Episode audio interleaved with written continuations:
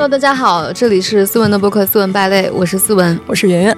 今天呢，我们还请到了一个非常重量级的嘉宾啊，就大家天天在我们评论区里面说比我们讲的好的 显影 Melody，Melody 给大家介绍一下。嗨，大家好，我是显影 Melody，我是纵横四海这档节目的主理人。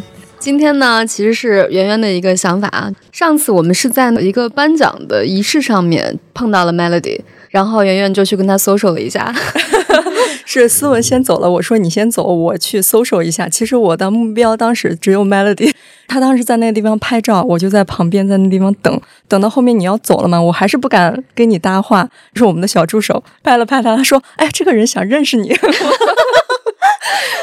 然后我就搜索成功啊！其实我也很想认识你们俩呀，因为我们团队有你们的大粉丝，然后一天到晚跟我说：“老板，认识一下，认识一下，认识一下。”我先说：“那那那那行啊，就是看抓住机会能抓上去自我介绍。”但是活动一结束，好像也找不到你们在哪儿了。但是今天我来了之后，我就特别理解为啥我们就是到这么晚才认识。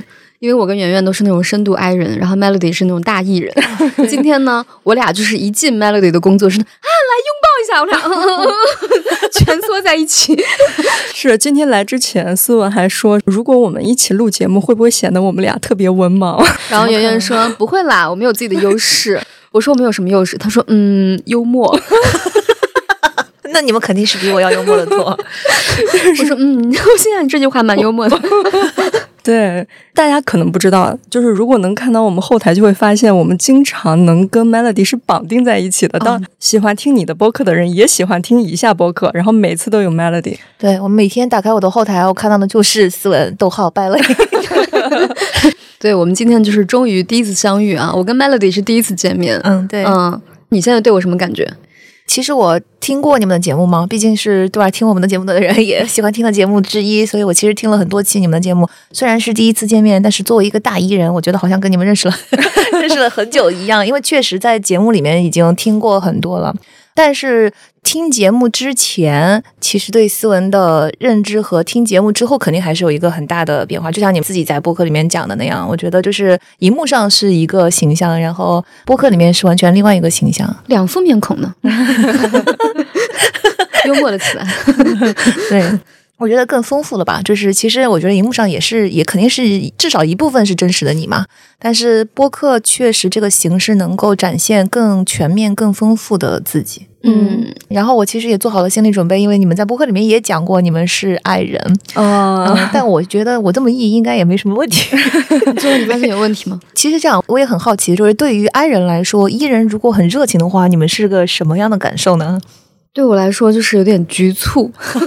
但是我也我内心是很感谢的，我很感谢就是有艺人可以打破这个局面。但是我担心啊，就是我不知道应该怎么回应，因为我觉得如果说我没有足够的热情回应对方的热情，我会觉得有点对不起对方啊。你放心，就是作为我们这种 ENFP 来说，因为我是 E 和 F 的结合嘛，F 就是还是挺在乎对方的感受的，所以作为一个 EF，我其实有一些天然的责任心，就觉得场子应该我来热呀，啊，一 人负责热场让。让我们先把肤浅的东西 抛砖引玉，抛出来，哇啦哇啦一番。等到爱人进入状态了，他们就会抛出更深刻的东西啊！我是这个认知。我当时特别喜欢听他的播客，因为对我的帮助巨大啊！真的吗？嗯，我其实对认知科学非常不熟悉啊。OK，就是如使用自己的身体，基本上不太懂，所以我特别喜欢那个什么大脑想要听你这样说。我当时听的时候，我就觉得哦，原来我从来没有对过我大脑说话。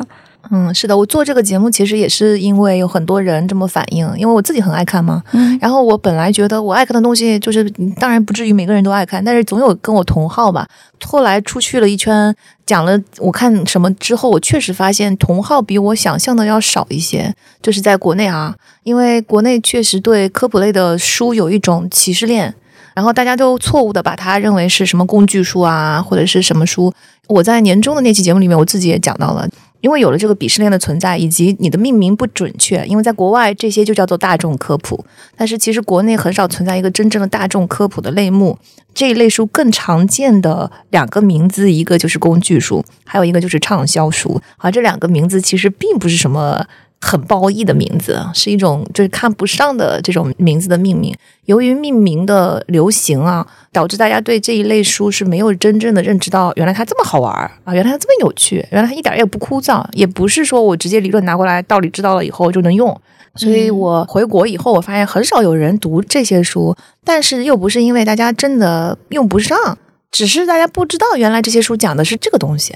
我记得那期节目出来了以后，还有一个留言让让我很震惊。那个留言说：“是的，是的，麦丽丽说的思考快与慢。”他说：“真的有人把思考快与慢当成是这种所谓的看不上的畅销书。”我心想说：“那诺贝尔奖得主的写的，你们都看不上吗？这是得对书有多高的要求？”因为我觉得国内他对书会有一种。神话的感觉，他会觉得这个东西你要么是文学的，你要么是严肃的，他会觉得这个东西你应该是无用的。结果突然有用起来，他就会觉得这个是个功利性。你读书还要功利，他可能就会往这个地方想。对，其实我觉得一点都不功利，就大家把这些书当成功利书来读呢，一方面是你读不到它的真正的好玩的地方，另外一方面是可能很多人会对他失望。这类书就还有一个名字叫鸡汤文。啊，就总觉得这类书是骗钱的、骗人的、鸡汤的，然后讲讲大道理，然后给你一些其实都不用写书，而是一篇文章就能讲清楚的工具。那我为什么要去读书？哎，我是做了节目很久了之后，慢慢的才感受到原来国内存在这样一种感知。所以综合死还能活，我也很意外，因为我本来以为就是大家可以自己去看书呀。没想到，呃，没想到大家这么不爱看书，也不是不爱看书，没想到大家对于这一类书能带来什么，确实之前没有认知吧？那你读了这么多书，你觉得，比如说目前为止对你人生影响最大的三本书是什么？哇，就是我作为一个屁人，其实 心中永远没有这种排名，因为它的排名永远在变。我可以说一下去年对我影响最大的几本书，对我印象最大的一本书，就我说了很多遍了，就是《寄生虫星球》。可以算是生物学书吧。它讲的虽然是寄生虫这个种类，寄生虫学嘛，但是它讲的就是一个大的进化和地球的生态。所以从寄生虫的各种进化的这个路程和它进化出来的本事，就已经很让人惊讶了。说起这个，就跟我们刚刚说的这些书有一点异曲同工之妙了。因为我们说大众科普书不是被人歧视吗？寄生虫也一样，就是大众对于寄生虫的认知是你是进化树的底端。就是是没有进化成功，所以不得不变成寄生生物，有一种那种感觉嘛。像那个韩国那部电影《寄生虫》，不是也是？就是“寄生虫”这三个词其实是贬义的词嘛。所以读完这本书之后，你会发现寄生虫才在食物链的顶端，就是大开眼界。就让人明白说啊，这是寄生虫它厉害的地方，如此之厉害，它决定了整个地球生态。没有寄生虫的话，鸟类也繁衍不起来，然后它们也找不到食物。我们很多物种它没有办法繁衍，就寄生虫控制了整个食物链从上到下，很厉害，就很惊人吧。嗯，所以这本书除了颠覆了认知之外，其实会引发对进化这件事情的另外一个理解吧。因为我以前一直觉得，其实也没有细想过进化到底是什么。那我们一直被教育的就是进化不就是适应嘛，对吧？进化论就是说，你适应环境的人生，不适应环境的人死。作为一种激励大家去适应环境的这么一种激励的方法来描述进化的，但其实进化根本就不是这么回事儿。就是进化其实并不是逼着你去适应环境，进化是一种随机淘汰。这件事情也是非常颠覆我认知的。进化就是一种非常随机的淘汰，并不是说我一只棕熊到了北极，我努力进化出一身白毛，然后我适应了，我那些进化不出白毛的同伴们，他们没法适应，他们就灭绝了，根本就不是这么回事儿。是在所有的棕熊中，突然之间出现了一个基因突变。出现这个基因突变的时候，没有熊知道这个基因突变它会发挥什么样的作用。有了这个基因突变的这只熊就活下来了，没有这只基因突变的熊就没有活下来，就是这么简单。它就是一个非常随机的淘汰。同一时间可能出现了一百个、一千个基因突变在这群棕熊中，但只有白毛的这个突变是能帮助这一群熊在北极生存下来的。这个原理让我感到震撼，是因为你你想一想，我们人类在做自己的事情的时候，很多时候你是想好了再做的。你想好了，你想要去适应这个变化，我计划要对这个变化做些什么事情，我分析完了以后，我怎么应对这个变化，这也没有错。但是我们还有另外一种思路是，你就不要想那么多，你就出去瞎鸡巴折腾。用好听的话说就是各种突变。你就出去多试错哦。我们这个试错并不是说我想好了怎么试怎么错，而是你都不知道会发生什么，反正就出去折腾就行了。折腾完了以后会产生各种各样变异的方案，那这些变异中可能有一个它就能生存。等到你它生存了之后，你才会意识到说原来这个是对的。事后你才会去 justify 它，说哦，我知道它为什么是对的。我觉得 Melody 作为创业者，应该对这个非常的有感触。对，超有感触。因为我一个创业的朋友，就是他每次开一个新项目，他就会在那里做计划，说啊，我们这个应该先做什么，再做什么，我们的方向是什么。我说你这个计划跟到时候成型的东西应该不是很一样吧？他说绝对不一样。他说你如果创过业，你就知道，就是你计划的东西跟你最后出来的东西一定没有任何一样。就像我们俩当时做这个播客也是。就是我们刚刚三个还在聊，说我们本来的播客的定位是输出一些干货，最后发现我们俩没有什么干货 可输出。然后现在呢，我们就突然变成了大家的这个电子闺蜜。嗯，Melly，当时你做这个播客之前，你对你的计划是什么？我的计划就是把一百本书讲完，其实就是完全想不到纵横四海会火。就首先你说单口几个小时，它确实是一个不太 常见的。播客形式，我是非常相信这些书确实是很好的内容，然后我觉得很少有人在传播它，我就想做这事儿，所以我最初的计划是我无论就是可能十个人听，一千个人听，我也想把这一百本书讲完，或者说如果中途实在是缺乏反馈，导致我就很难再有动力继续下去的话呢，我能讲几本讲几本，我就是这么出发的。那所以你当时的计划跟现在的结果的唯一的区别就是火不火吗？呃，差不多，因为我真的没有计划，我是一个屁人，你知道吗？然后我其实，在创业的整个过程中，就刚刚说的进化这个原理为什么对我这么有共鸣，也是因为我本身就已经很相信这个原理了嘛。因为在创业的过程中，我们创业者不是很喜欢喊一个词叫做 pivot 嘛，pivot 一会儿就 pivot 一下，一会儿就 pivot 一下，就是转向。所以我在创业的过程中，其实是越来越感知到，你就别想那么多，你就出去，因为很多时候它的结果就是不像你的想象。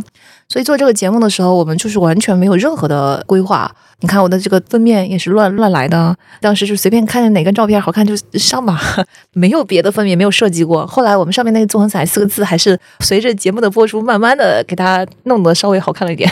名字“纵横彩”也是凭感觉，也没有想很多。然后内容书也是乱选的。我经常有人问我说：“你的选题是怎么选的？你下一本书是怎么安排？你们有安排吗？”没有。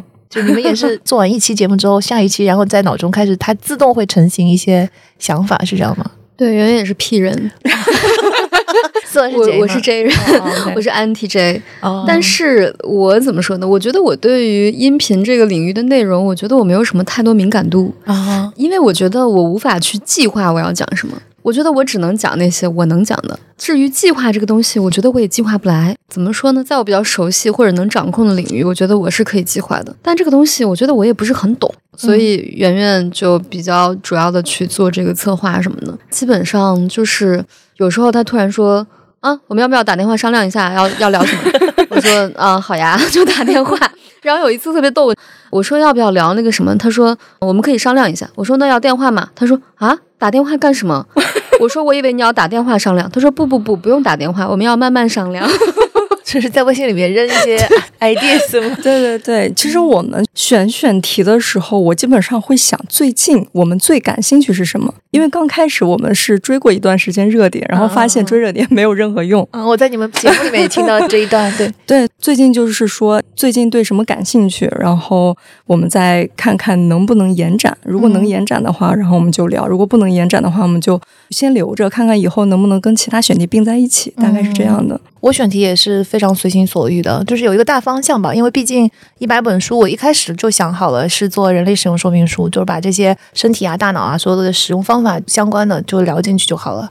但是下一本书选什么，就是当时出发的时候我也没有任何概念，我就觉得说一百本书肯定差不多够了，就这个框架能搭起来。至于选哪些书，我有，我当时就有可能二三十本以前就知道的。但是并不是当时想过的所有书都决定要讲，有一些书我就放弃掉了，然后有一些书是中途看到了觉得更好就加进来了。但总体来说是有一个大框架，所以不能说它跟我当初预想的有多么的不一样，因为我没有预想。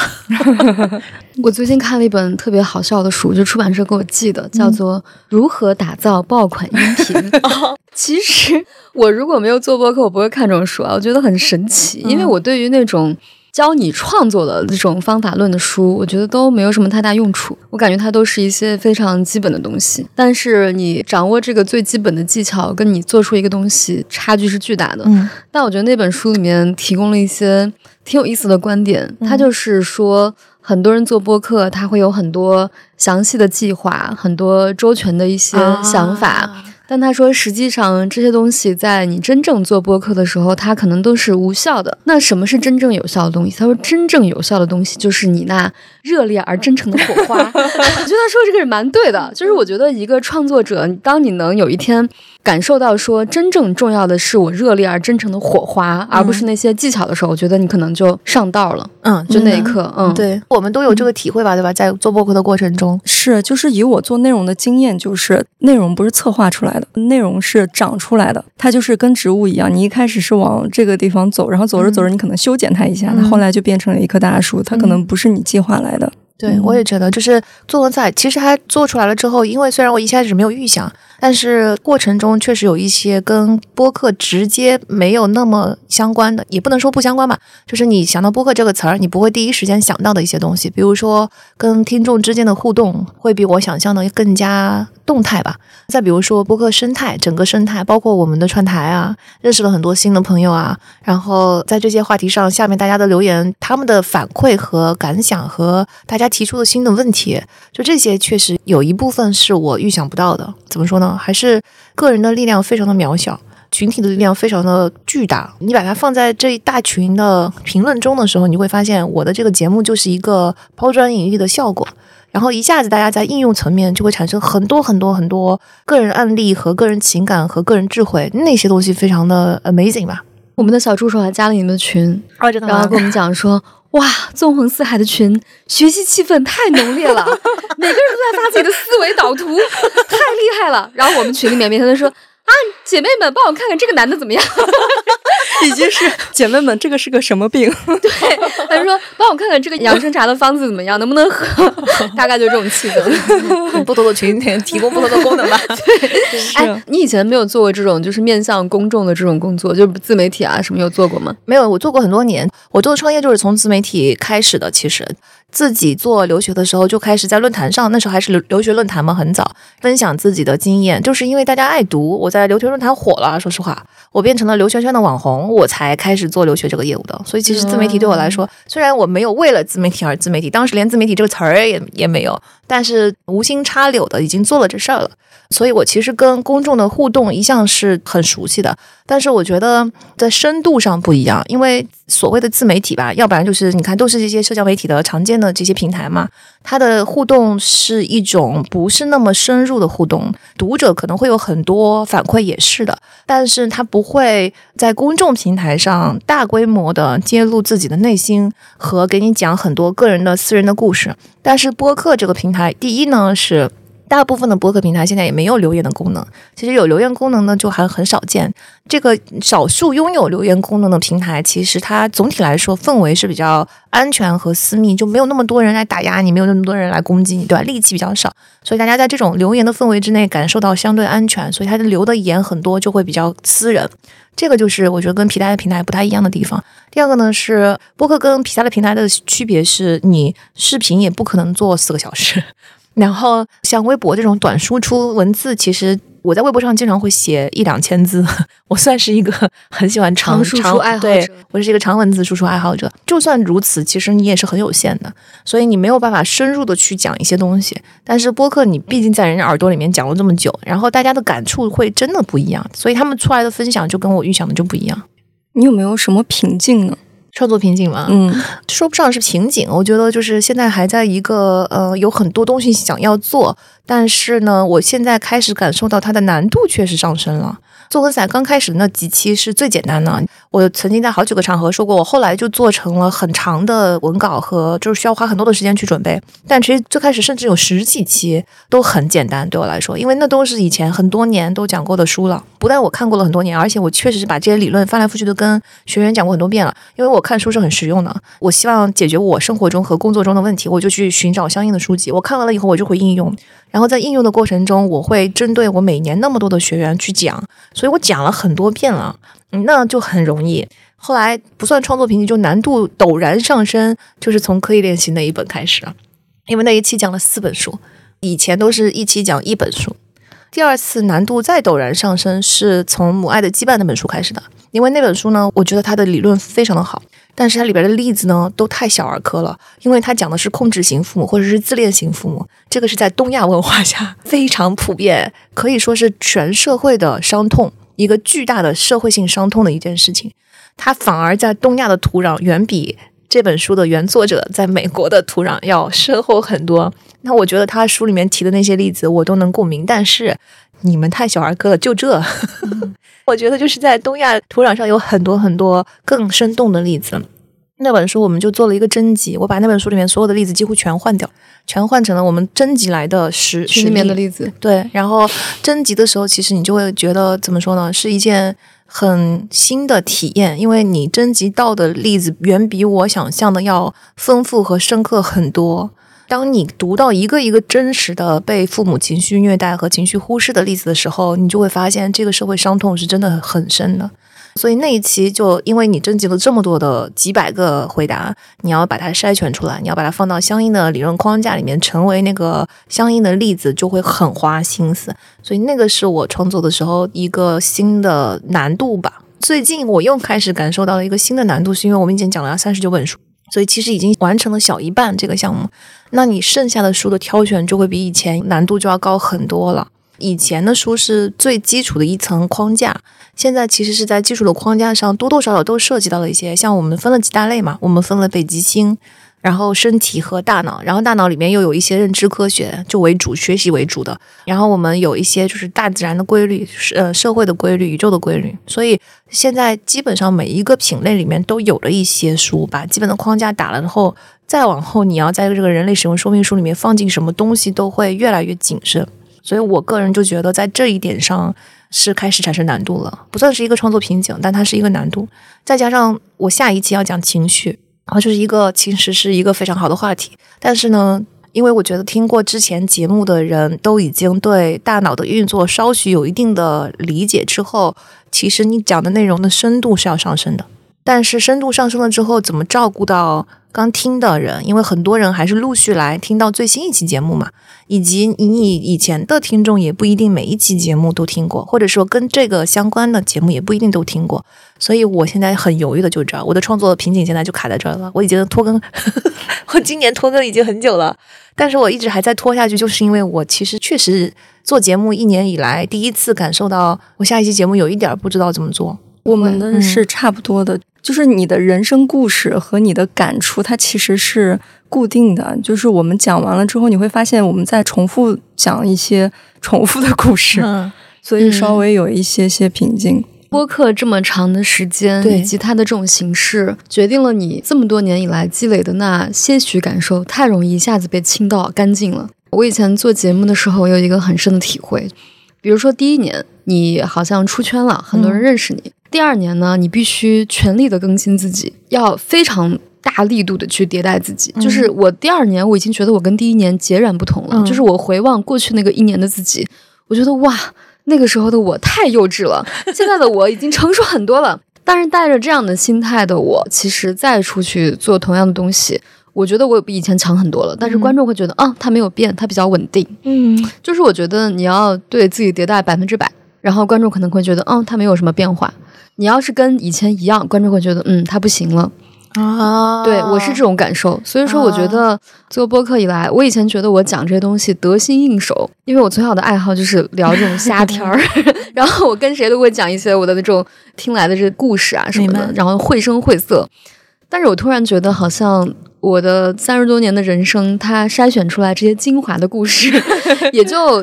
就也就能输出那么几集，因为毕竟已经讲了一年了。对，可能在我的人生的前三十多年已经讲了很多遍了。讲了完之后，我觉得哎，好像仅靠我过去的积累已经不够了。圆圆那天跟我讲，他说我们的节目第一个阶段已经完成了，现在进入第二个阶段。我说第二个啥阶段？他说第二个就是如何让内容能够持续下去。以及他说，我们现在有一些责任感，因为现在呢，就是听众也变多了。现在不只是自己要表达的开心，然后你还要觉得说这个事情是否讲出来对别人是有益的。哎，那顺便说到这个话题，你们有觉得做播客做了很久之后是越来越打开自己呢，还是由于节目越来越出圈，听的人越来越多，评论也越来越多而感到众口难调呢？我觉得是越来越打开的。一开始的时候，你会觉得这句话我不该说，但是后来发现，就算你说了，那些喜欢你的人还是喜欢你，不喜欢的人他不会因为你说了这句话就变得喜欢你。而且你其实把故事都讲完了嘛，你就会有一些。自己以前不敢讲，但是后来发现自己确实没什么好讲的，就只能讲这些一些比较羞耻、不太能说的东西，把它讲出来。但讲出来了之后，其实发现也挺好的。对对对，比以前要好一点。但是我最近的感觉就是，我们可能聊的会比较熟悉了，就可能有点像行活的感觉，就可能每次聊就差不多。所以我们在想一个新形式，所以我们想了好多好多形式形式。就比如我们当时就说要不要就开始编故事了，因为我们已经没有故事了。但这个编故事并不是说我们说假故事了，就是说我们直接创作故事。对对对对对，就跟大家说我们今天想讲一个什么样的故事，然后我们怎么设定主角，然后我们想让他经历一个什么故事，在有点像是直接做一个广播剧那种感觉。哦，但是很有意思。但是我我们俩都没有真的试过，因为我们怕讲不好或者是干嘛。对，这个创作压力会非常大。对，嗯，然后。然后我自己觉得，那目前播客它如果算是一个工作的话，它应该是我人生中到目前为止最理想的工作，就是很闲。然后呢，偶尔又有一些工作。我以前上大学的时候，问我一个舍友，我就说：“我说你希望以后毕了业之后找的那个工作呢，是忙一点还是闲一点？”他说。我希望有时候忙，有时候闲。当时想，哎呀，有时候忙，有时候闲，确实是一个人生最理想的状态。嗯，对。就而且这个忙和闲是你自己可以控制的。对。比如说，我们今天可以录两期啊，今天就比较忙，对吧？然后就比较累，然后哎，我们就有大段的时间可以休息。就是我小时候觉得，就是成为一个终身学习者是一件很值得羡慕的事情。但有时候呢，如果你没有一点点的外界压力，你就懒得去学习。很多听众期待着我们的输出，嗯，会迫使我不得不去学习。当我拿起书，哎，心想，哎呀，我要做下一期节目，我要看完这本书的时候，其实心里还蛮开心的。我觉得，哎，有一个东西就是迫使我去学习。学习完之后，也觉得，哎呀，收获满满。所以我觉得就还挺开心的。然后我觉得第二个变化是让我变得更加容错了。嗯。因为我以前也会看很多评论嘛，其实我大部分的态度是我不看评论。比如说我自媒体短视频，我的账号是直接交给运营的小伙伴去管的，我压根儿不看，因为我不想看到那些骂我的评论。啊，明白。你们知道当时我为什么出镜的时候把自己的名字叫思文吗？因为他们都会给自己起艺名，就是比如说什么呼兰啊，他都会起一个跟自己名字没有关系的艺名。我当时在想，我也想不出一个什么可以代表我的艺名。后来我在想。我要是叫思文，因为我的全名叫王思文。嗯，我想我要是叫思文的话，以后如果别人骂我，别人会说思文你个垃圾，觉得很亲切，挺礼貌的，挺亲切的。我想那就叫思文。所以后来别人每次做那个海报，什么王思文什么，我不要加王，不要加王，叫思文。对对对，我其实以前是比较害怕别人会评论我或者对我有不好的评论。但是我有一天做播客的时候，我觉得可能原因之一是因为我跟圆圆复盘了很多。心理学的东西，嗯，就当我们在聊这个东西的时候，其实我们也是有一些自我治愈的，嗯，就特别是聊那个不原谅也没关系那期，我当时看那本书的时候，因为我要做播客，我才特别特别认真的看那本书，还做了笔记，嗯，然后我发现我把那本书完全消化之后呢，我产生的一个变化就是，我允许自己是不够好的，就是以前这个事情是嘴上讲的，但是那天我突然之间有种体会。就是当我发现评论里面出现对我就是有批评啊或者什么的时候，突然发现，嘿，那又怎么样？难道你没有犯错吗？我也会犯错呀，对啊，我突然好像能体验到这个事情了。我觉得这个是一件对我来说很神奇的事情。就像今天我看那个评论，我觉得很好笑，因为我们今天放的那期是勾勒一个理想的伴侣，然后有一条评论，他的第一句话说。斯文的标准真的好挑剔啊！然后我心想，啊，那又怎么样？我就是挑剔。然后第二句话，哈哈，跟我一样。然后我觉得，嗯，还蛮开心的。所以我觉得做播客对我来说，其实是一个打开的过程，让我也能够接受自己的不完美。然后现在每次大家说主播如何如何，我在想，对啊，我只是一个主播，干嘛要用那种很高的要求要求自己呢？就这种感觉。我经常也是，就是我可能是跟思文相反，是反向的，因为我一直都觉得说关你屁事，我从小就是这样子的。我想说你不喜欢就不喜欢了，我尊重你的不喜欢，那跟我有什么关系呢？我喜欢呀。我小时候其实是一直处在这种困惑中的。我想说，这种萝卜青菜各有所爱的事情，对吧？我告诉你我喜欢什么，那你可以听，可以不听，你可以告诉我你喜欢什么，但是你有什么权利来评价我喜欢什么呢？这个是一件好健康啊！这是一件好奇怪的事情。我从小就觉得，为什么人会这样？你们好奇怪哦。那你从小是没有接受过大家的评价吗？就是或者说你的父母对你来说比较宽容，还是怎么样？我父母对我肯定是很宽容，但我肯定是接受过评价的呀。我觉得大家就是生活在同一个世界里面，是不可能免疫的。但是我就不在乎呀。从小到大就不在乎，因为其实任何东西都是一个循环滚起来的嘛。就是当我第一次不在乎，我发现他也不能拿我怎么样的时候，那我以后为什么要在乎呢？我觉得做起来还是挺难的。就是我们聊不原谅也没关系那期，我本来觉得我的原生家庭已经很悲惨了，后来呢，我看到我们的评论，我就发现其实每一个故事都非常的心碎。嗯我真的看完就很心碎，我觉得哇也太惨了吧。不过后来呢，我听到那个杨幂有一次采访，我觉得她说了一句话还蛮有道理的。她就说，其实世界上没有什么完美的原生家庭。如果你的原生家庭不是特别好的话，那你可能会遭受很多伤害或者创伤。当然，如果你的原生家庭对你特别好的话呢，你就会少一些历练。我最后想一想，也是，不管这个家庭你的父母他怎么做，你都是有一些缺失的。我不知道你有没有这种烦恼，就比如像你这种从小不在乎什么评价，没什么感觉，你会不会有些时候对于某些情绪无法共情，就是啊为什么会这样子？不会，我完全懂你的意思，但那是在另外一些层面发生在我身上。但是我从小还是超级善于共情的一个人。我觉得我不在乎评价这件事情是让我共情的一个驱动力，其实反而是因为我可以不在乎一些世俗的评价来共情。我说的不在乎评价，其实没有任何的抵触心理。我觉得就是那些关闭评价的人，并不等于他真的不在乎。嗯，其实你说的，他把自己的共情麻痹了，或者关闭了一部分，以去应对那些评价，表面上装成不在乎的那种表现，才会伤害到自己的共情力。像我是真的不在乎，我甚至都不会跟他生气，我想说 OK fine，你爱怎么想怎么想，跟我有什么关系呢？所以他不太会影响到我的共情力。但确实，我能完全感受到太被保护的，或者说你太一帆风顺长大之后，确实功课是在长大之后进入社会吃亏的时候付的。这个学费迟早要付，有些人很早的时候付，有些人很晚的时候付。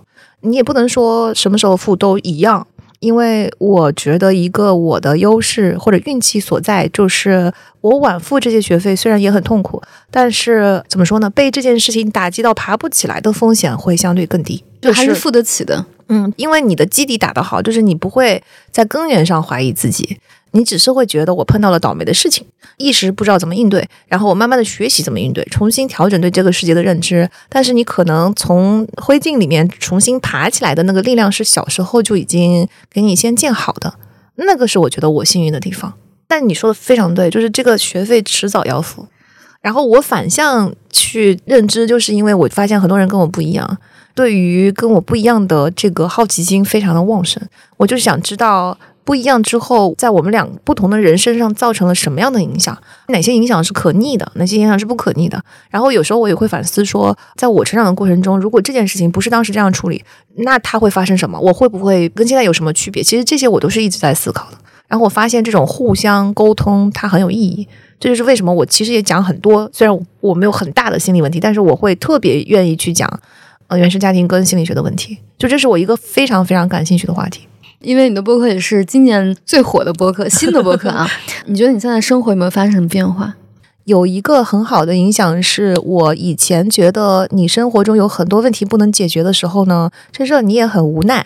那你有什么办法呢？对吧？你最多也就是说每天做一做心理建设，但是它给你带来的压力，它始终还是有一部分是在那儿的，不可能所有的东西都让你心理建设完了。但是做播客这件事情给我一个很好的工具，是它会源源不断的产生一些正向的能量输入你，使得你觉得那些就是让你困苦的事情没什么了不起，无所谓了。就是我不会像以前那么不开心了。当你不开心的时候，你有很开心的事情可以做。这个是我很感激做播客这段经历的。我不知道你们有没有这种感觉，就是以前你也知道说，我知道这个原理是，当你很多有压力的事情围绕在你的脑子里面困扰你的时候呢，转移注意力是一个很好的方法。对我来说，工作是一个非常好的转移注意力的方法，因为我很热爱我的工作。但是你不可能一天二十四小时都在工作，那多无聊，也累也累死了。你要留给自己生活的时间，或者是做工作以外事情的时间。可是我经常会陷入一种茫然，说我也知道现在要做一些让自己开心的事情，让我开心起来。但是这些开心的事情是啥呢？我不知道你们有没有这样的体会，就比如说看一部开心的电影吗？或者是看一部让自己开心的生活的电视剧吗？还是说你出去参加什么兴趣班？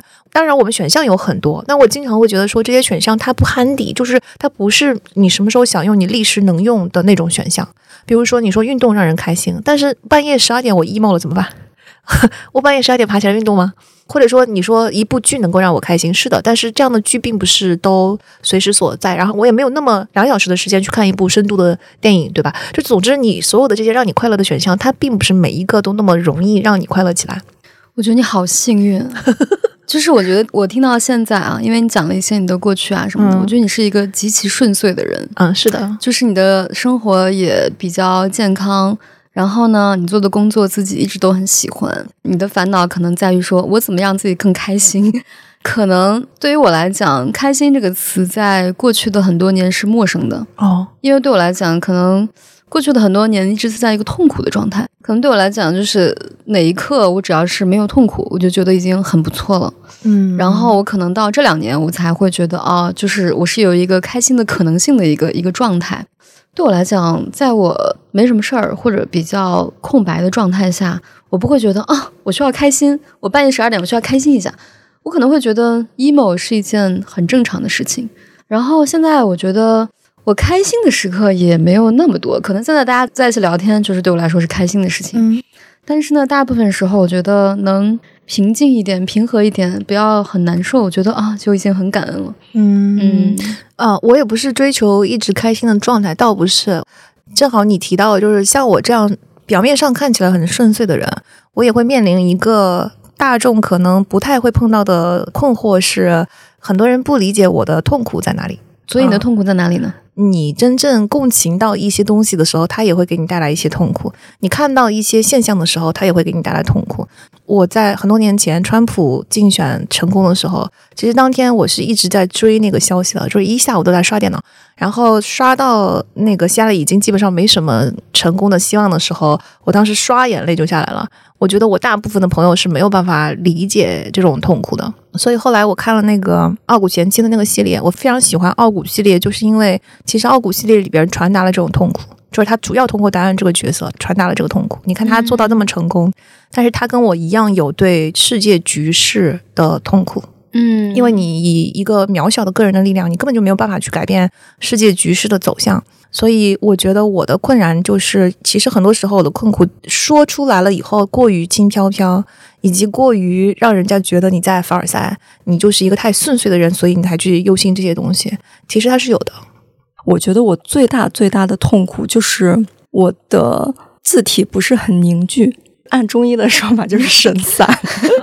我前几天刚跟我的咨询师讨论了之后，他突然跟我说，可能是你的字体凝聚的不是很好。然后我一开始没有明白什么意思，后来我一想，哎，我看过中医书，就是说我的神有点散。就比如我有时候去看演唱会，或者是你去到一些人更多的地方，你虽然坐着，但是你不知道你自己人坐着。哦就是你当下感不强。对你的当下感不强，你的本人存在感不强。当然，这可能是因为我有一个非常强势的妈妈，嗯她会让我依附于她的强势，嗯依附于她的个人的字体，然后导致我的字体没有好好的生长。但是我发现，只要你意识到这件事情，只要想，哦，我的神现在散了，我赶紧把它聚起来，然后就好了。你很适合八段锦，每天练十分钟。真的，真的，真的。我以前看电影的时候，我会特别害怕，因为荧幕特别大，它会很容易把你带走，嗯然后那种带走感让我非常恐惧。但是这个东西其实也是我妈治好的，因为这次我回家了之后，我妈也不知道她最近怎么通了，她就跟我说，她说她现在从来不去拜佛。我说为啥？她说我自己的内心有一个大佛，如果我去拜佛的话，那我岂不是看不起我心中的大佛？虽然觉得他说的很玄妙了，但是我觉得你把它放在人身上也是，就是你不要去迷恋别人，你不要去迷恋别人比你厉害。如果你这样一旦比你厉害的话，你自己心里面的这个自我、这个神，它就会失走。所以我最近的痛苦几乎是没有了。那你的那个把神拧回来是一种什么样的感觉？就是提醒自己，我现在在当下，我在干什么吗？就是你的心会觉得我现在是定的，以前就是散的话，我会觉得我只是一个肉体，就是我没有灵魂，嗯然后你会想，哦，我的灵魂在这儿。甚至有一段时间，我在练瑜伽的时候，就是看着面前的那个镜子，然后突然脑子里面出来一个想法，那个想法就是我的灵魂不是我，就是我的灵魂是大自然，嗯我是大自然里面的风，进入了我的这个躯体，嗯然后我就会觉得我这个躯体如此的小，如此的狭窄，以至于我的灵魂不能冲破这个限制。我当时看到我就特别害怕，但是我随后又定住了，我的灵魂它是风，它是大自然，但是我身体也是大自然呀，也是大自然造的我呀。嗯然后我就突然定了，然后就会好了。啊所以我经历的痛苦是一些非常，它不是说悬，它是一些很抽象的东西，它不是很具体的痛苦。我从小到大是一个很幸运的人，所以我的痛苦都来自于一些非常非常抽象的痛苦。嗯以上是一个典型的 INFP 的自述，美丽的废物。我每次跟圆圆聊天，我看她那个长发飘飘在那里叙述自己灵魂散掉的样子，我都想，妈呀，真的是 INFP。我有一天刷到一个短视频，就是一个女孩，十几岁的女孩，坐在一个教室里面，别人都在那里学习，然后就是下午的风吹过来，窗帘在飘着，然后那个女孩就定定的看着窗外，她的灵魂整个就飞出去了。你都能肉眼看到他的灵魂不在。对，然后把那个衣领子就架到那个嘴上，就那样子看着窗外。我就发个圆圆，我说这不就是你吗？你咋知道是我？我心想这还需要知道？因为就是这个状态。但是这种飘掉的感觉为什么是恐惧的呢？自由的在自然界飘荡，它不是一种享受的感觉，是一种恐惧的感觉吗？不是因为你没有自我了呀，哦，就是你的自我突然没有了，然后你的标准就变成别人的标准了。嗯有点像你小朋友的时候，老是对小朋友，小朋友突然一下麻了，他不知道自己该怎么做，啊那种感觉。他不是真的说他自由的在飘荡，哦，我知道了，因为自由的飘荡其实也是有一种很强的自我意识，因为你能够意识到你在自由的飘，我你还是有本体的。明白了，明白了，他就是没有。好美丽的精神状态。其实我觉得这种不存在是人类的一种终极恐惧。啊，就是我小时候吧，上学的时候有一次失恋吧，反正就是嗯谈恋爱不是很顺利，当时就很伤心。我当时就在那里追问我到底伤心什么东西。我在想，我就这么恐惧这个人不爱我吗？好像也不是。我想他不爱我会怎么样呢？他不爱我，我最后在那里一个人想想了半天，我的答案是他不爱我，我就不存在了。这个答案不是我想出来的，是我突然之间脑子里面意识到冒出来这个，就是这种感这句话，觉嗯对我就不存在了。比如心理学理论，它有一些就说是一个人他是你的镜子嘛，可能你很爱的就是相爱的这个人，他是你最 close 的一面镜子，嗯他能照映出你的全部。你在他身上看到了你自己的映射。当这个人不爱你，他不能再照射你，不能再反射你的时候，发现我就不存在了。这种不存在带给我极度强烈的恐惧。明白。我在想，我不存在了，因为也有很多我们的观众会说，我失恋了怎么办？包括今天有一个评论看得我很心碎，他就说：“天呐，真正爱一个人就是心疼他的感觉。我对我的前任依然是这种感觉，好难过。”我在想，可能很多人为了爱情而烦恼，他最终归根结底最底层的那个恐惧，可能就是我不存在。有时候会希望自己不存在。我听说哲学里面是这样说，他说本质是什么？本质就是存在消失。就比如你有一个小刀，那个小刀你今天没带，你只能用一个尺子在踩东西，嗯这个时候你就会想起了小刀。小刀的本质现在就出现了，小刀的本质就是锋利。嗯就是因为它的不存在，你意识到它的本质了。有时候我会有一种就觉得，如果我不在了，才能显示出我的重要，就是、哦呃，就类似于那种什么白月光不存在了，所以它永 永远留在了别人的。我经常有这种莫名其妙的幻想，就比如说我坐飞机，飞机在剧烈颠簸的时候，旁边的同事会说：“天哪，我们不会坠机吧？”我说：“太好了，坠机明天可以上热搜。” 你疯了！我小时候也经常会这样想，这就是一些我们的 痛苦。哇天呐，就是我从来没有在我身上发生 发生过。Melody 整个人啊，张大嘴巴观察这是什么东西？好好有趣哦，人类的不同性，人类的多样性，好有趣哦。我就从来没有发生过这种情况。我我好像是一个存在感非常强的人，经常有人让我读那个存在主义的书，我都会读不下去，因为我觉得说这是什么东西，这不是常识吗？嗯，加缪对你一点用都没有。完全没有任何用，就任何存在主义的书，我想说你要花这么厚的一本书讲存在这件事情，存在它就是存在呀，就存在了呀，有什么可以讲的？我会是那种感觉。对，所以我每次听他播客的时候，我有一天就是在那个地方躺着，就感觉今天完了，今天什么事儿都不干了，就是那种。然后我中午在那个地方听听半个小时，我说哎，起来做点东西吧。然后我那一下午就开始做东西了。所以我觉得，如果你有一个自我特别强的朋友，能量特别强的朋友，确实是能从中获益的。嗯，这个就是我幸运的地方，可能，但我非常同意你说的，可能很多存在是透过别人的爱而定住的，就有一个 anchor 给你 anchor 住的。我可能爱的来源比较多，或者就至少在我脑中想象的那个来源会比较多，所以我损失了一个以后，还是有很多别的东西给我定在那里。嗯，所以我觉得可能我的存在感是这么来。我有时候会想啊，不一定是真的，但是我有时候会想说，也许我的存在感这么强是这么来的。首先，无论发生什么事情，那父母肯定还是会爱我的。然后呢，就算父母不在了，但是他们的爱是不会消失的，因为他们已经爱了我一辈子。所以你每次想起来他们曾经对你做过什么，你就会知道那种爱是真实存在过的。无论他们在不在，它都是真实存在的。这就是一个巨大的 anchor，就像定海神针一样，咣叽给你定住。嗯，然后再加上你整个过程中，生命的过程中，总会碰到一些愿意毫无保留的来爱你的人，不一定是伴侣。我觉得更多的其实出现在人跟人之间善意的互动。就总有一些善良的人出现，他不求什么，他就是照顾你，对你好，做你真心的朋友，在你需要的时候伸出援手。而且我觉得这种来自于朋友或者是身边的人的这种爱，它有时候不是一个非常重的行为，它有时候就是一个很简单的东西。对，就比如有一次我去上一个课，然后我的一个朋友，我跟那个朋友其实也没有非常熟啊，就是一个大家认识的这么一个朋友，他突然说：“哎，今天那个我们课上会来一个大佬。”就是一个投资界的大佬，我带你去认识一下。我那一刻，我突然之间就流泪了。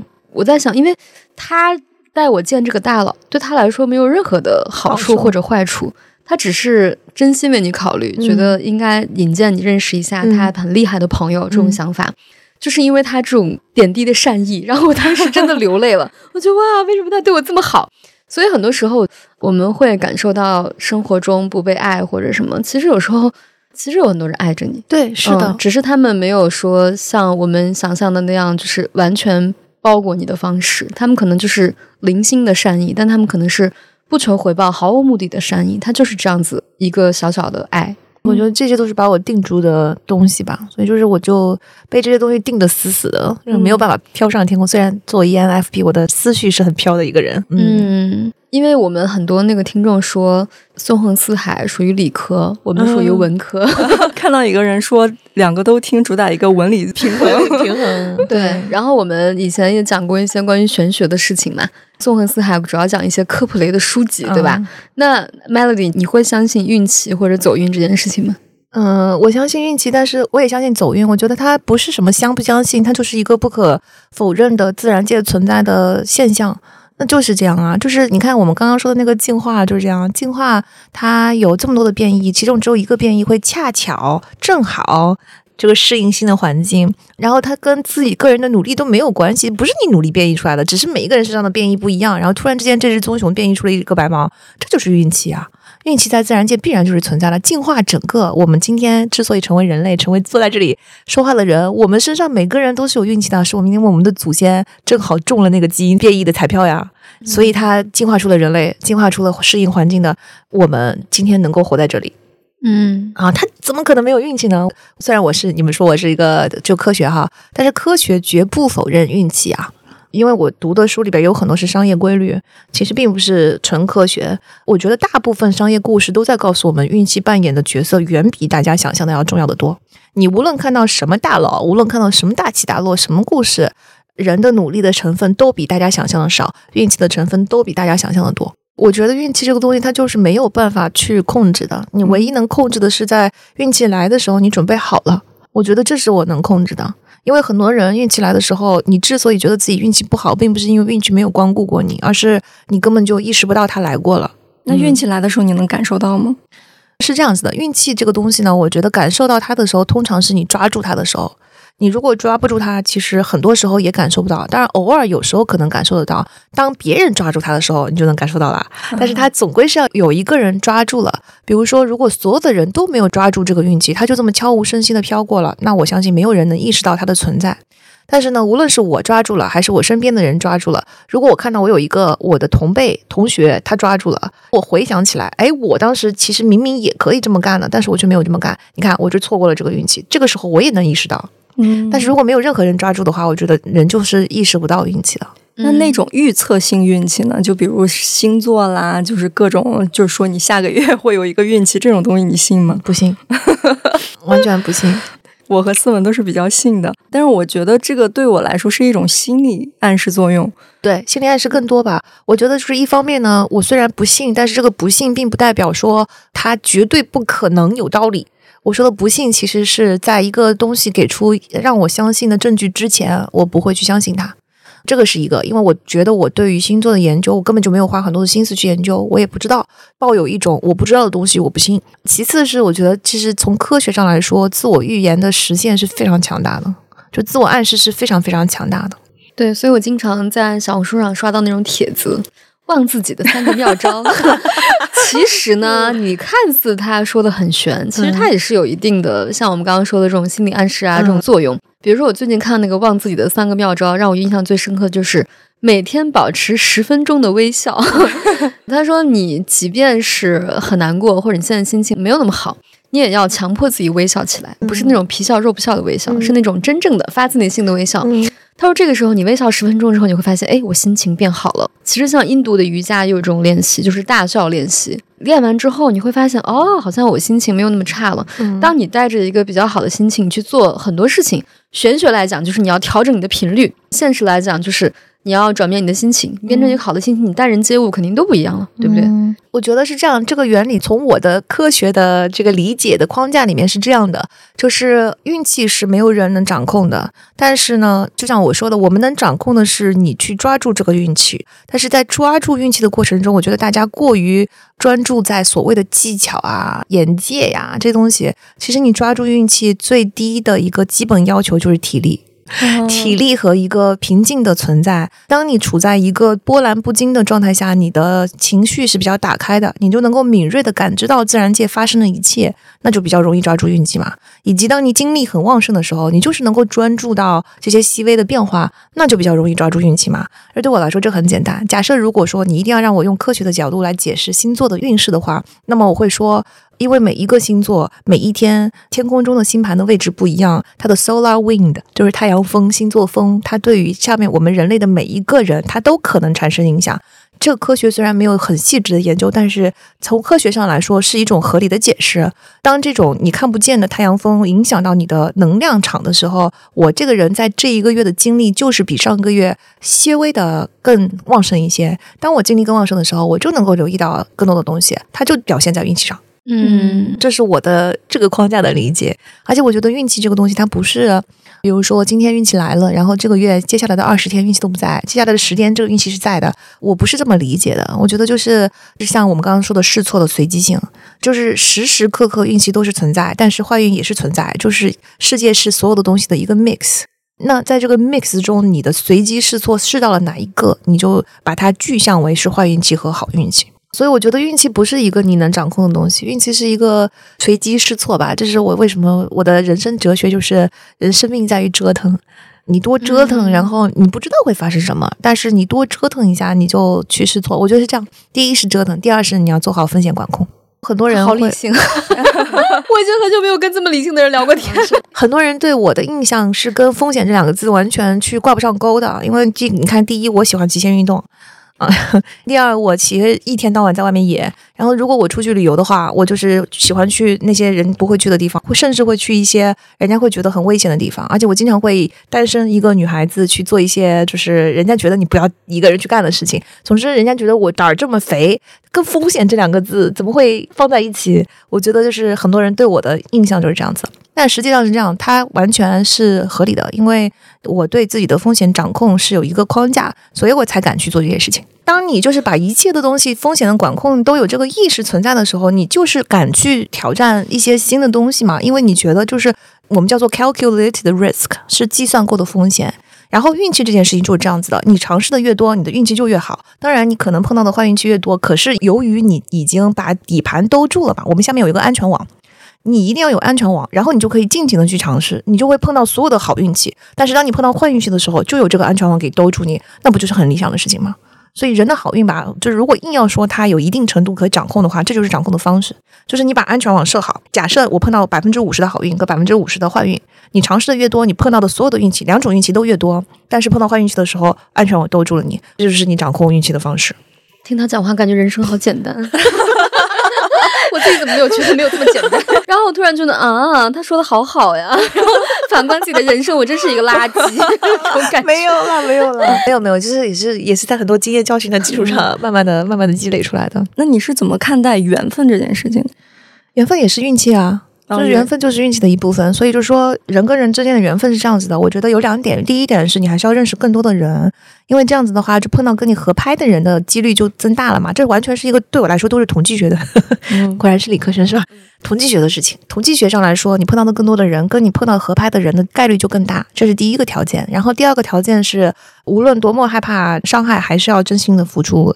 当你对一个人的真心打开的程度越大，以及打开的越快，对方对你真心回馈的概率就会越高。它还是一个统计学的数字。这又回答了我们有没有风险兜底，就是当对方伤害你的时候，你有什么安全网是给自己兜住的？如果你有这个安全网兜住你，那你就不要怕伤害，勇敢的往前冲，以及把真心拨给别人。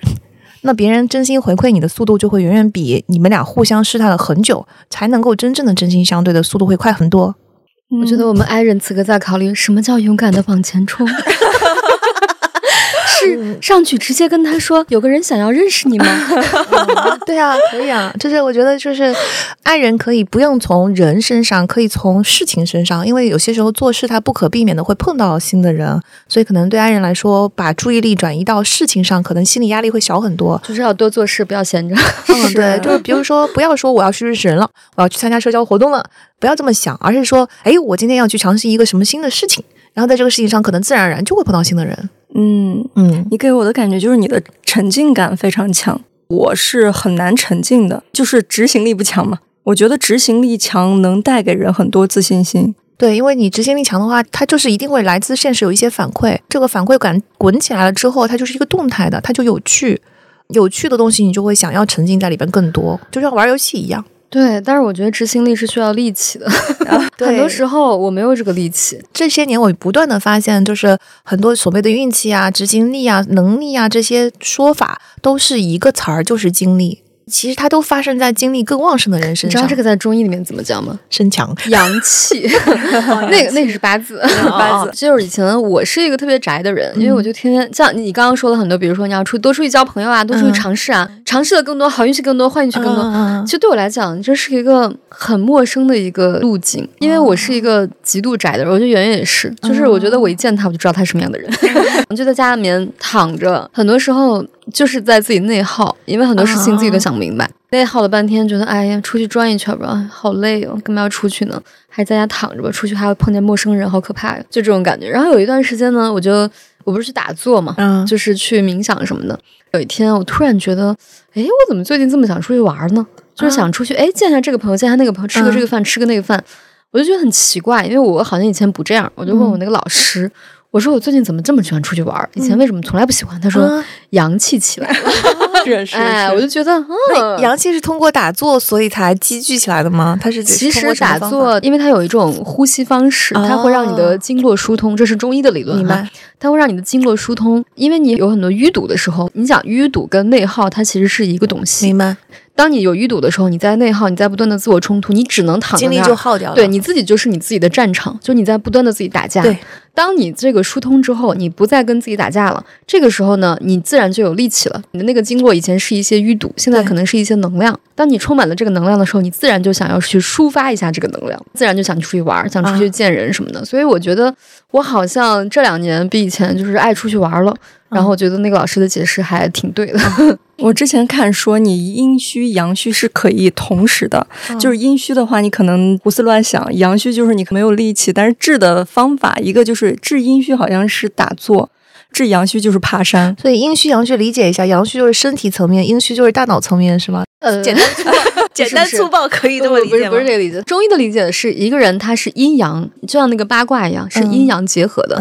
这个阴阳没有谁高谁低，他们是同样的平衡的。阴就代表什么呢？比如说聚化到你的身体，嗯具象到你的身体，就是你的津液、你的体液，这个就是阴。然后你的这个能量、你的这个力气，它就是阳。阳是往上生发的，阴是往下积淀的，这样子的东西。哦 OK 比如说你的血液和你的体液比较少、比较亏虚，这个就是阴虚。啊然后阴虚呢，影响阴阳两个东西。如果阴往下了，那阳是不是就上去了？当你觉得自己很暴躁、很狂躁的时候，可能不是你的阳太旺了，而是你的阴太少了，治不住这个阳了。好复杂哦。它它是这么一个理论啊。嗯，它嗯是完全不一样的逻辑。对嗯对，我觉得是完全不一样的语言，就是对我来说很陌生的语言。嗯，是，但有时候我觉得。有时候很多问题呢，它就像我们小时候做的数学题一样，就它可能有五种解法，每一种解法可能它的思路完全不一样，但它最终解决的问题是一样。对，虽然我说了嘛，都是不同的语言，我人老觉得我这么科学，我其实就是选择了科学的语言，因为我觉得它特别的精准。第一是精准，第二是我觉得它能够直接给我一个方案，因为我是一个很实操层面的人。就是人生对我来说像玩游戏一样，如果你让我站在别人身后看，我会很烦躁。你 你得让我自己去玩儿，就是我看人家玩游戏，除非我看高手玩游戏，我可以有很多启发，那是另外一回事。但如果你要让我看一个伙伴在那里，他也玩不好，我在后边急得要死。全身 遏制不住的阳气。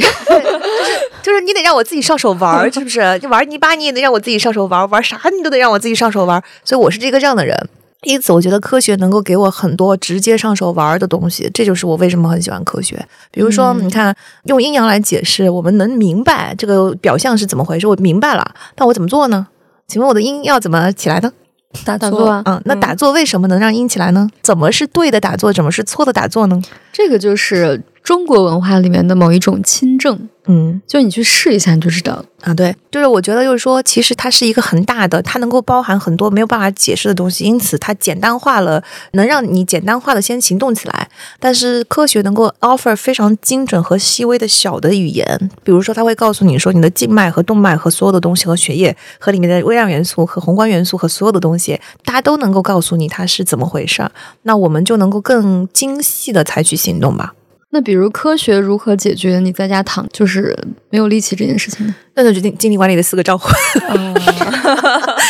对，精力管理的四个账户，它是一种，而且我很喜欢大众科普，就是在大众里面能够用用得到的科普。其实我觉得我的节目里面，从纯科学的角度去讲的话，一定有很多地方说的不严谨，因为科学讲究严谨性，像用词就不严谨。比如说我在这里我把它叫做概念，可是它在那里科学用词可能叫做分类啊、但是你用分类大家听不懂，所以其实，在科普这个过程中，总是有一些牺牲的。你要牺牲掉一定的严严谨性，用大众能听得懂的语言先解释给大众听。所以，就是我觉得精力管理的四个账户就是非常大众科普的语言，能够让你明白这后面的科学原理。然后从这四个账户的丰盈的上面一一一考虑，就知道哪个账户少了，哪个账户多了。比如说，你说你有很多很多的内耗，这明显就是意志力账户它欠钱了。意志力账户就是我们说的北极星，就如果这个北极星非常的清晰、非常的明亮、非常的挂在天空，那么你的内耗就会减少。因为我知道，无论就是哪怕我损失很大，但是没有办法，这就是我的价值观，我就是怎么得这么做，没有别的选择，就无脑。你根本就不要去问自己，我就是无脑得朝这个地方走，北极星就是我的方向。所以在这个过程中，我的内耗就会减少，内耗减少了之后，精力支出就会减少，那那个意志力的账户就丰盈起来了。然后以及北极星是会反哺的，就是当你越来越知行合一的时候，或者说你心中很清晰，我想要的是什么，我正在做什么，目标感增强了，意义感增强了的时候，它会反过来滋润你，然后增加你的精力账户，所以意志力账户起来了就是这样。那内耗就是意志力账户的问题。它四个账户都是相互连通的。当你内耗太多的时候呢，你的精力全花在内耗上，他就没有精力去做思维账户的充盈。思维账户就是，其实你要去做一些挑战自己现有能力的东西，它是一种我们叫做 intellectual challenge，就是你的知识上的一种小挑战的乐趣。就像玩游戏，你也要玩，玩惯了以后你要玩下一关，下一关要稍微难一点，否则的话就很无聊了。就那种思维账户，然后你要做一些长期的项目，你要看到自己的创意，我的创意落地了，我又产生了新的创意，那种源源不断的喜悦就是思维账户。那如果你的精力全花在内耗上呢，你就没有精力来做这个思维账户，因为一听就知道思维账户需要很大的投入，就很专注的状态。所以思维账户也欠钱，意志力账户也欠钱，这两个账户欠钱就会把你牢牢的钉在沙发上，导致你变成了一个沙发土豆。这个时候你的体力就得不到锻炼，于是你的体力账户也欠钱。这个时候你就已经有三个账户都欠钱了，然后我们唯一只剩下的就是情感账户，靠情感账户吊命。情感账户的意思就是说，朋友还关心我，还有人爱我，就是我伴侣还在还在我的身边，我还有我的父母、我的家庭、我的温暖的社会关系，这是社会支持网络，就是你的情感账户。前面那个三个账户会比较相互连接，你一损俱损，一荣俱荣。所以呢，那从这个科学的角度来说，那其实说实话，就是解决方案最简单的是先把体力账户先搞起来。所以就是说，无论你心中再怎么抗拒，我先出去走一圈，走路半小时，我们就从简单的开始，走半小时的路，然后快走，稍微出点汗，那整个状态就马上会起来。然后体力账户稍微起来了一点呢，增加了一丢丢的元气，我们就可以把这个多余的精力拿来去做思维账户的探索。就是我今天走完一一圈路之后，我清醒一点了，我可以考虑下一期节目做什么了。我可以考虑我们可以做一点什么创意了，我可以考虑我们玩点什么了。然后呢，这个玩点什么呢？这个新鲜感跟刺激感又能够反哺我们更多的精力。这个时候精力账户又一次起来的时候，我们就可以终于去 tackle 意志力账户的问题了。说我好，现在我有精力了，我停下来好好的想一想我内耗的问题是怎么回事儿。科学就是这么解决的。我觉得科学解决不了我。我觉得是这样啊，就是不管是科学还是玄学，我觉得这个世界上它是有很多工具的，嗯，对，它都可以被人类所使用。我以前经常会觉得说，人类想的应该都跟我差不多，嗯，但是其实，比如说像今天我们三个人，我觉得我们俩可能平时聊的比较多哈，但是今天见到 Melody，我觉得我们已经是就是非常不同的人类了，对，但这个不同也没有谁谁好谁不好，就是其实我们受到的教育特别容易让我们在线性的基础上做一个排名，比如说。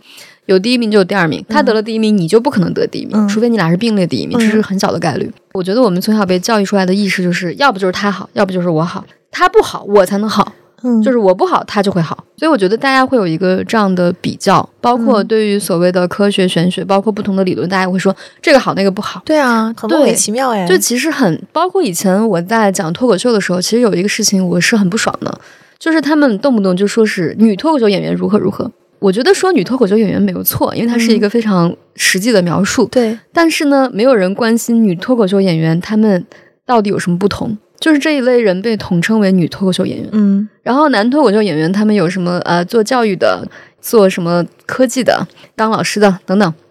但是呢，女脱口秀演员被分成一类，他们就是女的。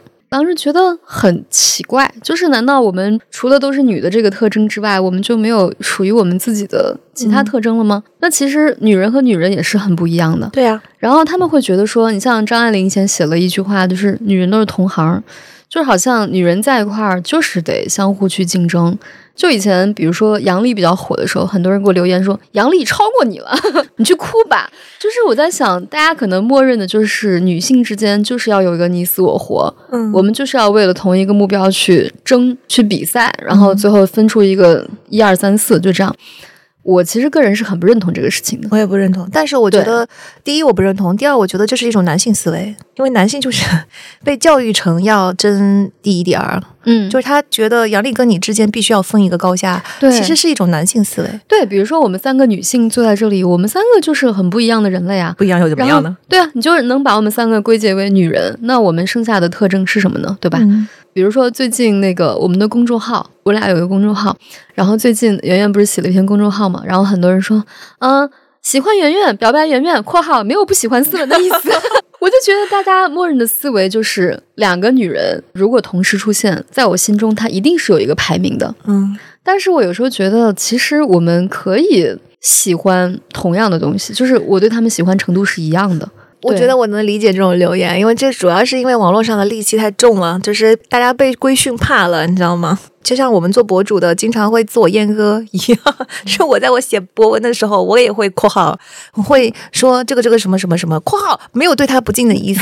对对对，因为大家已经默认说，比如说我喜欢 A，就是默认成我不喜欢 B 的意思。但是我觉得其实我们我们的思维或者我们的胸怀。其实是挺大的。其实我们可以喜欢两个同样的东西，就两个不同的东西，可以对他们喜欢程度是一样的。嗯，所以我在想，其实科学或者是玄学，我觉得玄学也是有它的道理啊。其实它的道理我也没有搞得很精通，所以我很难去精准的精准的描述这个东西。但是我相信它一定是有它的道理的。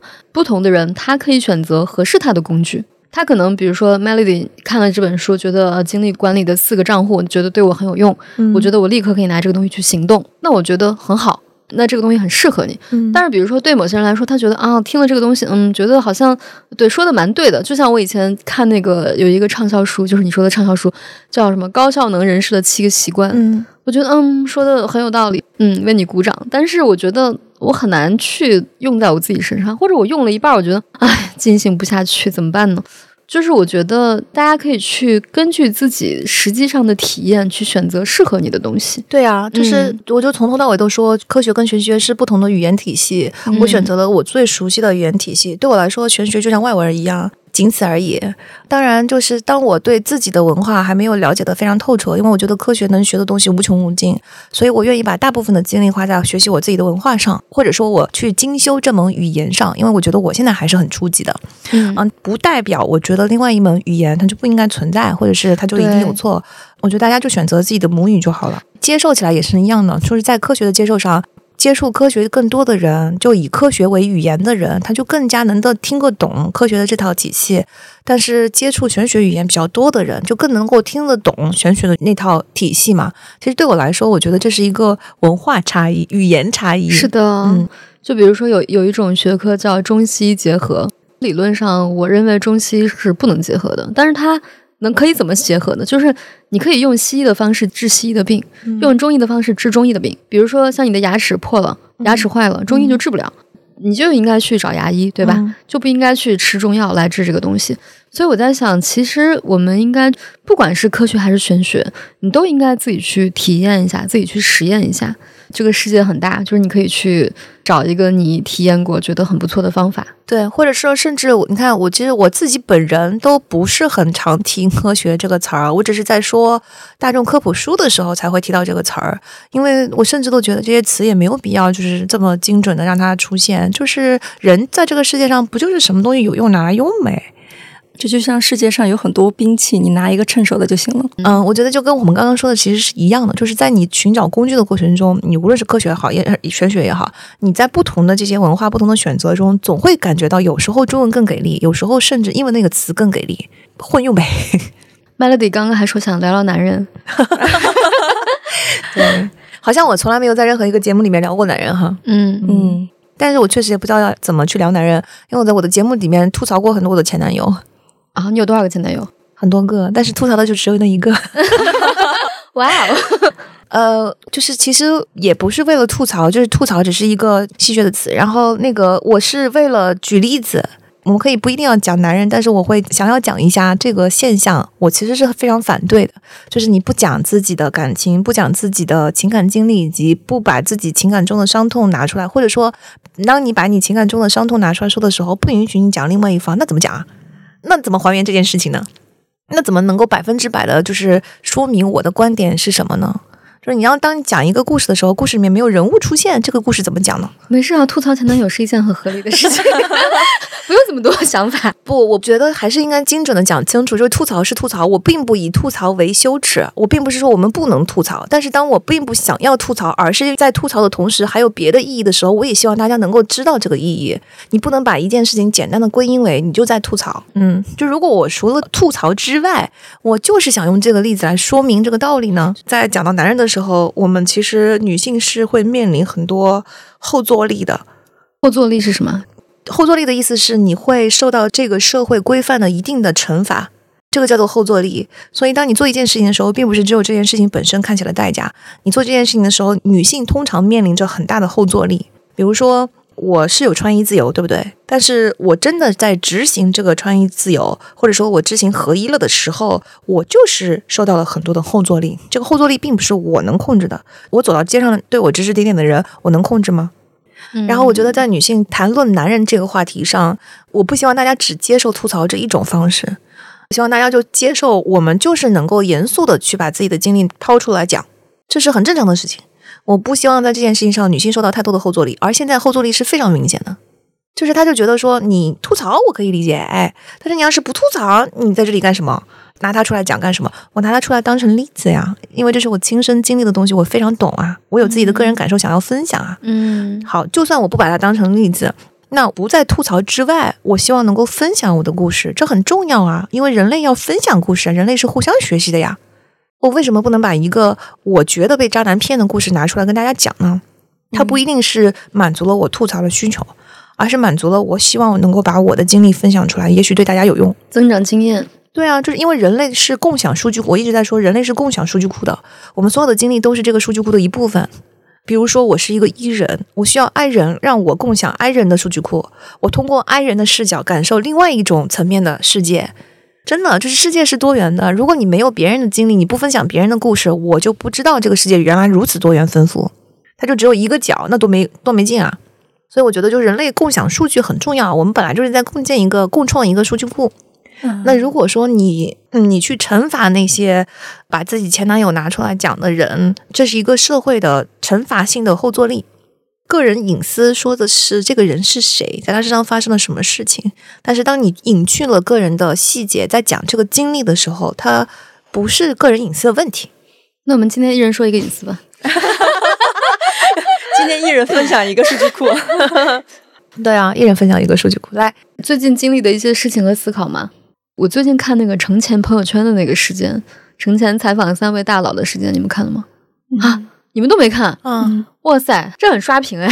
那可能就是你的数据库了。哎，对对，来就是就是程前朋友圈，它是抖音上一个很大的一个 IP 嘛，OK，它有六百多万粉丝，它是一个商业采访的大 IP，嗯，就他会采访很多那个企业的商业大 leader，佬对商业大佬采访他们。然后他的赚钱方式呢，第一个是卖他的采访坑位，比如说我今天采访这个留学的这个老板 Melody，、嗯然后你要给我几万块钱，然后或者几十万，这样我才能采访你。第二个呢，他是有一个私董会，就他作为一个朋友圈的一个链接，就他链接了很多这个老板的人脉，在他的这个私董会里面是要有会费的，大概几万块一年。然后呢，他作为一个每天都在采访创业者和大佬的人，就参加了冯仑的风马牛的这个年会。参会的呢，除了冯仑之外，还有王石，还有周鸿祎三位真正的这个商业大佬哈。然后程前作为主持人，起因就是他在演讲的时候，他拿了一篇稿子在念，三位大佬就没有什么稿子嘛，就是这样嘻嘻哈哈这样子。然后程前呢坐下来之后呢，四个人开始圆桌的时候，周鸿祎就说：“你看你念的小作文什么的，这是一个大佬的一个小调侃。我觉得正常的年轻人和主持人都会说：‘哎呀，就是不好意思啊，我也就紧张或者怎么不像大佬们这么自嘲一下。出口成章。然后程前呢，他就开始怼，就他就开始怼三个人。他怼的那个具体过程，大家可以去看一下，非常精彩，非常灾难，特别好笑。他直接就在那个现场就开始说：“你说的这些词儿，不是你也也是你刚刚指责我的吗？大词儿啊，情怀啊，这不是你刚刚指责我的词儿吗？”然后周鸿祎很惊讶，就是怎么会有一个小孩、年轻人这样讲我？然后周鸿祎就开始说：“他说。”我要跟你讲啊，我在公司里面最讨厌的是一类文化，你不要把它搞成大专辩论赛。我最讨厌那种就是双方秉持自己的观点，观点不变，然后拼命的证明我是聪明，你你是傻子的这么一个游戏。这个游戏的结果呢，就是公司里面有一对杠精。那这个意思很明显了，就是说成天是杠精。然后成天就说：“哎，那个冯老师就是问冯仑，他说我想问一下穿红衣服的这位，因为周鸿祎穿着红衣服，他说我想问一下穿红衣服的这位，之前跟你有过圆桌吗？”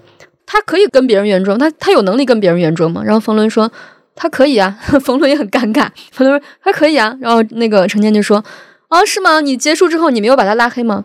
就这样，然后现场极其的尴尬。周鸿祎当时还在试图的挽救他，他们俩就一来一回的交锋。然后周鸿祎在说话的时候，他拼命打断，他说：“你先别说，你先让我说，你先让我说完。”周鸿祎就更加惊讶了。然后那个王石这时候还想给他一个台阶下，王石这个时候就说：“他说。”哎呀，他说我是没有想到，就是你可以在这里用这样的一个姿态来评论我们，就是我觉得他已经说的很明显了。然后程前还是说，哦，我代表年轻人，年轻人就应该如何如何。然后周鸿祎说，你能代表年轻人吗？就是一个非常直截了当的互相回怼。最后那个结尾的时候呢，其实已经已经结束了这个场合。然后那个程前抛出了最后一个灾难性的总结性发言，他就说。好了，那今天这个就结束了啊。然后那个，嗯、怎么说呢？就是中间这位红衣服的这位啊，他今年看来性格没有什么收敛，我对他明年的这个性格收敛也不抱什么期待。那剩下两位穿保守颜色的衣服的两位呢，就是我希望你们延年益寿，好吧？然后就结束了。非常好笑，其实已经很刷屏了。然后大家都说哇，程前人设崩塌。然后周鸿祎就特别好笑，周鸿祎就立刻发了个微博，就说那个年轻人呢，表达还是有一些有一些没有经验的地方，那我就开一个年轻人表达演讲课，希望年轻人来听听应该怎么演讲。然后程前呢，就穿了一个红衣服，就去了现场，他的直播的时候听他那个演讲课。这个时候呢，他其实又博得了很多关注嘛，因为你刚弄完这个事情，全网在刷的时候，你又去现场去去凑热闹。周鸿祎就还是很给面子，就说啊，你今天也来了，那你讲讲你今天为什么要来吧。然后程前站起来直接说：“嗯，我觉得就是打不过要加入。”然后周鸿祎这个时候已经很无语，他说：“啊，好了好了，那你别说了，你坐下吧。”就这样，这个事情我其实看的时候替程前捏一把汗，哇，就是真的很尴尬，就是他在那里拼命的怼人家，最后的甚至是有点诅咒似的，就是我希望我希望他俩延年益寿，我希望今年我还能见到你，就这样的一个一个 ending，觉得其实是挺灾难的，但是呢。后来周鸿祎发那个微博，他其实是说：“他说年轻人犯点错误很正常。”我以前看这句话，我觉得就是大佬在那里放鸡汤，我就觉得你就是就是站在高处，对吧？然后说一些风凉话，年轻人犯点错误很正常。但是我那天看见这件事情之后，我当时真实的有一些共情成前，因为我觉得在舞台上其实是一个非常难以掌控的体验。就可能普通人，大家都是在平时说话，你会觉得大部分人都是在自己比较熟悉的环境说话嘛。但其实你上了舞台，有时候你的脑子是跟不上嘴巴的，你可能忽然会说出一些非常要命的话。虽然这个话会体现出你的一些潜意识真正的想法，但是又怎么样呢？我觉得人确实都会犯非常可怕的错误。然后有时候我想想，我以前犯的非常可怕的错误也真的很吓人。就比如在舞台上忘词儿。就真的忘词儿，然后忘词儿之后，我看着提词器，我觉得我的眼睛都是花的。然后我说，然后呢，我忘词儿了，然后我就直接就说我忘词儿了。然后现场都啊，现场因为我在我在讲段，其实我真的忘词儿了。更要命的是，他们最后把我这段还给播出来了。就最后播出来的那个版本就是，然后呢，我忘词儿了。我后来想想，其实每一个人在舞台上，或者说是你只要突破你现在的这个舒适圈。你进入更大的舞台，有更多人关注你，包括我们在公司里面第一次讲 PPT，你都在面对着一些令你非常紧张的观众。虽然也才那么几个人，但是呢，就是有时候你真的会非常失控，会讲一些自己完全控制不了的话。我觉得最重要的是周鸿祎说的，他说最重要的年轻人最怕的不是犯错，而是怕你犯了错之后不会复盘。我觉得这个挺对的。就是我在想，其实大家在群嘲一个人犯错的时候。就哪怕这个人他就是有这样错误的意识，他就是傲慢自大、没有礼貌、没有教养，他又怎么样呢？我也有这种没有礼貌、傲慢自大、没有教养的时刻。但是最重要的是，你做完这件事情，你能够去复盘自己，就你能够知道我到底什么地方真的错了。这次看程前的那个灾难采访的时候，我觉得我更多的不是在内心嘲笑他，我觉得我是在反思到以前的一些时刻。我觉得我自己比较幸运的一点就是我很少有错误是白犯的，就是我感觉我每次犯一个错之后，我大概都知道，嗯，我为什么犯这个错，因为我在犯错之后极度的煎熬，所以这是我最近的一些体会吧。我听完了，觉得它不是一个设计好的营销吗？应该不是吧，因为太太可怕了，它听着太像是一个设计好的营销了。但是你看到现场他那个讲话的样子，他就不是一个在自己。掌控内的一个状态啊，他当时是失控了，是他是一个很失态的一个状态，然后他发生了一些别的事情，对的，他不断在打断周鸿祎的讲话，他还用手去，你 别别就 不停的去碰他的胳膊，就这是一件很失礼的事情了，我觉得这个很难设计。懂，对，这就是我最近的数据库。啊，但我非常同意说犯错没什么了不起，犯错非常的必要。那你的数据库呢？我最近好像没有发生什么特别大的事情。最近不是我们在做那个知识星球吗？那我就说一下，做知识星球有一个感悟。最近的感悟是我在做星球之前呢，我总想着说，那总得给大家一些好的东西吧。那然后呢，我就说我要拼命的输出啊。我觉得这就是一个例子，就是你推出去之后，它迅速的会变得跟你预想不一样。预想的时候呢，会觉得说有很多的东西呢，我确实是没有办法深入的去整理，所以这些东西很适合在星球放。这时候预想，但是你推出去之后，你就会迅速的发现，你个人的输出的力量是如此的渺小，在一个共创的社区里面，而大家的创作力和这个共创的力量是如此的强大，所以我们迅速的 pivot，pivot 成让大家一起来共创。那这个东西其实很有感触，是它跟我前面说的那些原理都结合起来了。就是你看，在我就是我们从节目一开始就是讲那个《寄生虫星球》那本书，其实他就讲到一个原理是说，他说你看每一只单独的蚂蚁是没什么智力的，但是蚂蚁群合在一起，它就能够完成一个巨哦，这 sorry，这是在《战斗细胞》那本书里说的。他说蚁群就能够完成一个厉害无比的、很智慧的一个行为。然后他说，身体的免疫细胞也是一样，单独某一个免疫细胞是没有任何智力的。免疫细胞并不知道要怎么样去打败敌人，但是把所有的整个免疫系统放在一起，它是极其精妙，是大自然的鬼斧神工。你找不出地球上比它更精妙的设计了。这个原理背后给我的感触就是，回到我们那个试错之前，不要想太多的原理。我分外的感触到，什么叫做人类一思考，上帝就发笑。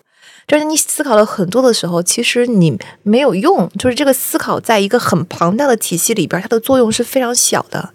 你这个时候其实是要把自己心中那种掌控感的不安压下去，然后怀抱整个体系，就让自己成为这个体系中的一颗尘埃。但是每一颗尘埃感受到的体系的那种。精妙是不一样的，这是我最近的一个感触。你不断的从不同的事例中感触到，我最近的一个事例就是知识星球上。我本来觉得说好，大家来了是为了看我的知识卡片，看我的输出，看我的这些东西。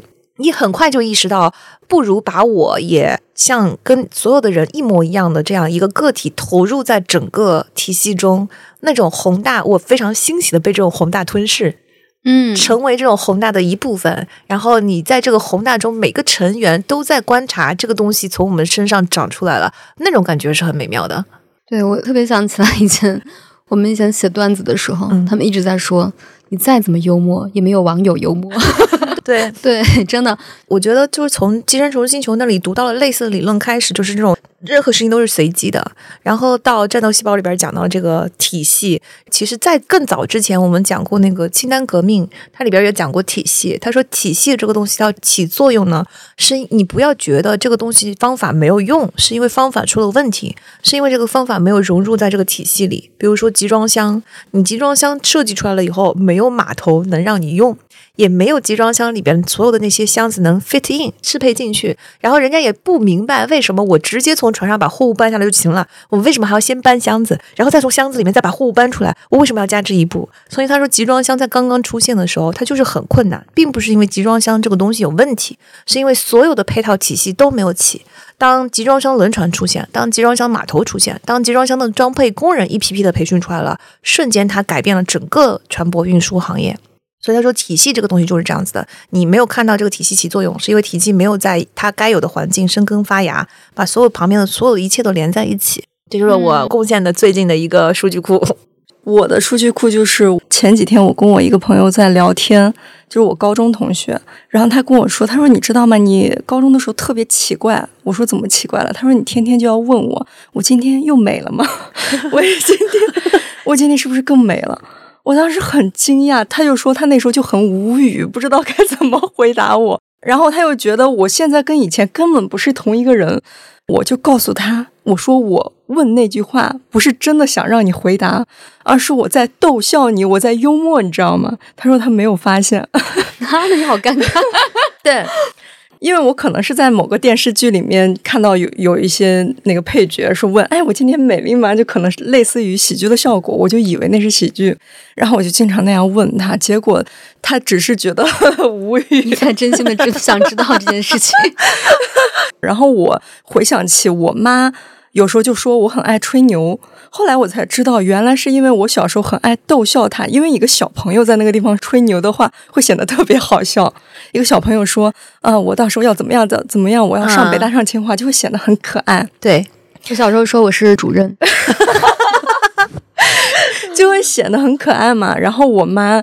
我妈一笑，我就更开心了，我就更要说更大的大话来。但是没有人知道这件事儿，没有人知道。然后我从小我对我自己的认知就是我在努力的逗笑大家，但是我妈对我的评价就是我很爱吹牛。我的高中同学对我的评价就是很自恋，归结于你幽默水平的短缺。真 真的，我从小别人就知道我在逗他们。所以从那天，我的朋友惊讶的发现，原来我从小的梦想是幽默啊！这样啊？我也是在前几天，我才知道原来我的终极梦想是幽默。原来一直是一个不好笑但是不幽默的人。对，然后对我的打击又特别大。我就说，我都这么努力的逗别人笑，结果不好笑。朋友就说：“你你很适合写一个想逗别人笑，但是没有成功的一个悲情电影。但可能这种状态本身也能传达一些幽默感。而且那天我边哭边说：“我就是想幽默。”我的因为这个事情哭了。我因为我不幽默这件事，我从小到大一直在哭。哎，那我发现我们三个人在这个方面正好是三种状态，因为就是思文肯定是既有幽默的能力，而且从小就知道自己在逗人笑的人。圆圆是非常认真努力，但是没有人知道他在 逗 逗人笑、逗人笑的人。我是从小到大都很认真的人，就是没有后面了。哦，对，所以你们觉得幽默是一个可以培养的技能吗？我觉得有很大的天赋在，而且占非常非常大的成分。我不知道怎么培养，因为我天生就很幽默。我知道了，我觉得有一个底层原理是可以培养的，就是我见到比较幽默的人，他们都能比较接受黑暗面。就是当一个人哪怕他本来毫不幽默，但他能非常 open 的接受一个东西的黑暗面的时候，他就已经幽默了很多。所以说，我觉得最不具有幽默感的人，你想想是什么人？就是比如说我们的家长，一些非常严厉的师长。他们不幽默体现在哪里？就是你跟他说个笑话，你不要再说这些东西，因为他不接受这些东西被调侃。就当你接受一个东西，它有它的阴暗面，当你接受它的时候，你就已经变得幽默了。我觉得这是我的一个比较大的体会。有时候你的幽默感也不体现在你会讲笑话，有时候就是别人讲笑话你会笑，这是一种很巨大的幽默感。嗯嗯，那我就做那个会笑的人。对，我觉得会笑就已经很可爱了。嗯嗯。那么就这样吧，以我们的幽默结束。嗯，希望明年我们都更加幽默。拜拜，拜拜，拜拜。